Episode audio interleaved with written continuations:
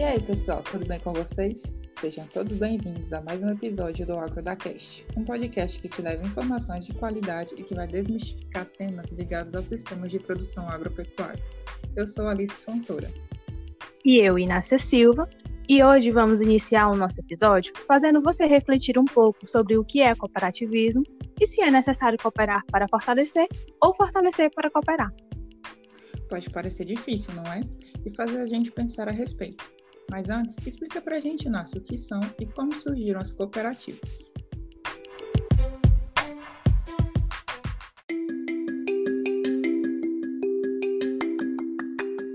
As cooperativas, Alice, elas são organizações de ação coletiva e espontânea de no mínimo 20 pessoas unidas voluntariamente para atender necessidades econômicas, sociais e culturais.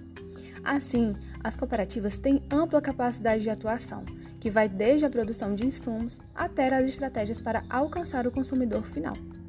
O princípio filosófico do cooperativismo surgiu em 1844, na cidade inglesa de Rochdale, justo na época da Revolução Industrial foram utilizados como princípios a ajuda mútua, a solidariedade, a igualdade, a democracia, a fraternidade, a participação e o sentimento de justiça social. A partir disso, os cooperados acreditam nos valores éticos de honestidade, responsabilidade social e preocupação ao próximo. Ah, então, diante de todos esses princípios, podemos dizer que os produtores rurais podem se organizar para comprar insumos, produzir e comercializar coletivamente, podendo inclusive vender a preços melhores e competir no mercado de forma mais justa. Mas você sabia que toda cooperativa tem seu próprio funcionamento? Porém, existem elementos que são comuns a qualquer uma delas, tais como a Assembleia Geral, na qual as decisões são tomadas coletivamente, o Conselho Fiscal, que trata da fiscalização e da execução orçamentária, e o Conselho de Administração, que trabalha a gestão do empreendimento cooperativo. Mas é importante frisar que algumas cooperativas possuem grupos organizados por atividade, como comitês educativos, núcleos cooperativos ou conselhos consultivos, constituindo-se em órgãos auxiliares da administração. O voto em Assembleia Geral é a expressão mais clara da participação. Todos, independente da função que exercem, têm o direito de votar, acerca das decisões referentes ao desenvolvimento do empreendimento. Assim, é possível manifestar de forma clara opiniões coerentes com as vontades e consciência de cada membro.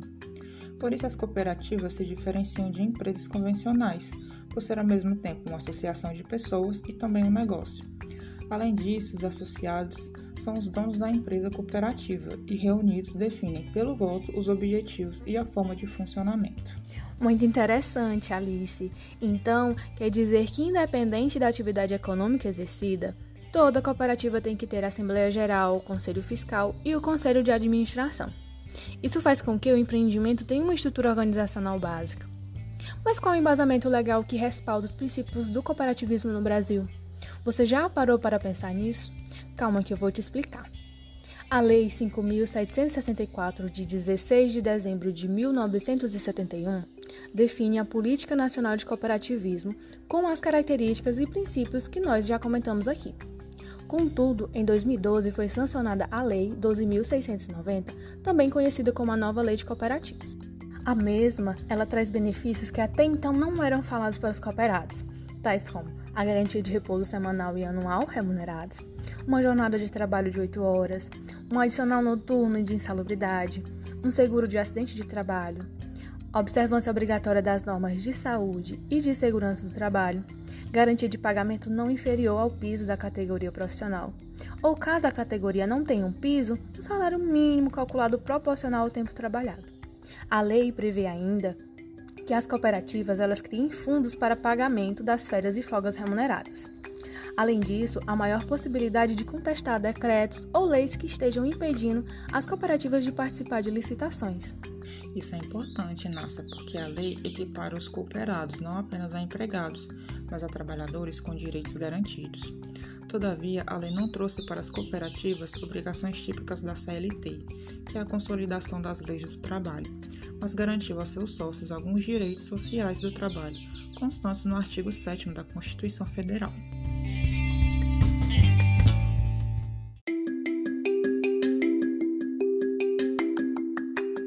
enriquecer ainda mais nossa discussão, gostaríamos de convidar a professora Gislaine Marques, que é professora do IFCE Campus do Bajara.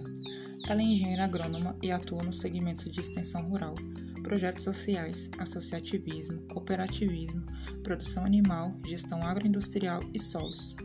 Muito bem-vinda, professora. O que a senhora tem para nos falar sobre o cooperativismo? A senhora acha que é necessário cooperar para fortalecer ou fortalecer para cooperar? Olá, amigos e amigas, tudo bem com vocês? Espero que todos e todas estejam bem. Gratidão, Inácia e Alice, por permitirem trazer um assunto tão importante a ser tratado no podcast de hoje. Então, antes de responder a pergunta cooperar para fortalecer ou fortalecer para cooperar, vamos buscar algumas informações. Uma delas é o próprio significado de cooperar. Co, que significa juntos, e operar significando trabalhar. Isso traz justamente uma visão do ato de trabalhar coletivamente é, em prol de objetivos em comum a todas as pessoas envolvidas. Daí já podemos responder a pergunta: de fato, é necessário fortalecer os laços de cooperação entre os indivíduos envolvidos, mostrar que a união entre pessoas que têm o mesmo objetivo em comum deve ser pautada na confiança e na ajuda mútua. Nada de cada um por si, mas sim todos por todos. As pessoas envolvidas têm que buscar o espírito do engajamento, da mobilização, da articulação e assim cooperar em busca de construir algo em conjunto. E é nesse aspecto que trago a segunda palavra que é cooperação. Co significando juntos, e operação, que traz o significado de realizar alguma ação. Nesse caso, é o ato de realizar uma ação em conjunto, seja entre indivíduos ou familiares que tenham o mesmo interesse em comum. Desta forma, a cooperação entre essas pessoas, leia-se aqui produtores e produtoras, uma vez que é o meio onde estamos vivendo, vinha a ser a forma mais adequada para a superação de muitos obstáculos sociais e econômicos.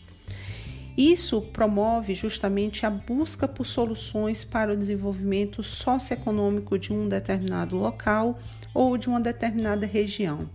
É aqui que trazemos à luz um movimento, uma filosofia de vida e um modelo socioeconômico capaz de unir desenvolvimento econômico e bem-estar social, é, que chamamos de cooperativismo, onde seu princípio é pautado na ajuda mútua, na responsabilidade, na, na democracia, na igualdade, na equidade e na solidariedade. Para vocês terem uma ideia, no Anuário do Cooperativismo Brasileiro de 2019, mostra que a cada 10 brasileiros, 4, vou repetir, apenas 4 conhecem o cooperativismo e que este conhecimento ele vem ser maior nas classes mais altas da população. Isso também mostra que é necessário realizar um trabalho mostrando justamente a importância do ato de cooperar e como deve se fazer isso. O grande agronegócio brasileiro, ele repousa dentro das perspectivas cooperativistas e também associativistas. Quando digo isso, falo do grande negócio que envolve principalmente as exportações. Para vocês terem uma ideia, no mundo pode-se contabilizar 1,2 bilhão de cooperados. Isso promove a geração de 280 milhões de postos de trabalho e 3 milhões de cooperativas, onde em 150 países essas cooperativas atuam para dar novas oportunidades tanto aos cooperados como às comunidades onde as cooperativas são inseridas. E é nessa perspectiva que podemos entender que é preciso fortalecer o ato de cooperar, pois a soma de experiências e trabalho em conjunto, além de promover um crescimento moral, dá sentido à união e influencia diretamente no comportamento e interação com outras pessoas. Isso também permite que ações no âmbito cooperativistas tenham maior engajamento de todos e os objetivos eles sejam alcançados da melhor forma possível. E isso permite que o ato de cooperar fortaleça cada vez mais os laços sociais e econômicos. Então, é, temos sim que fortalecer as duas coisas. Fortalecer os laços para promover a cooperação e cooperar para fortalecer cada vez mais as nossas atividades econômicas e sociais.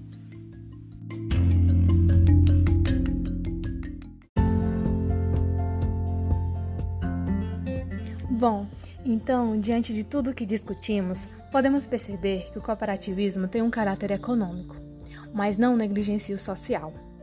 Assim, a ideia principal é trabalhar junto, é ajudar o outro e ser ajudado para o êxito de um mesmo propósito. Gratidão pela sua participação, Gislaine, e a você que nos ouviu até aqui. Mas chegamos ao fim deste episódio. Gostou do tema de hoje? Deixe seu comentário nas nossas redes sociais, ou no Instagram, arroba ou no nosso canal no YouTube. Estamos também por lá. Um forte abraço e aguardamos vocês nos próximos episódios.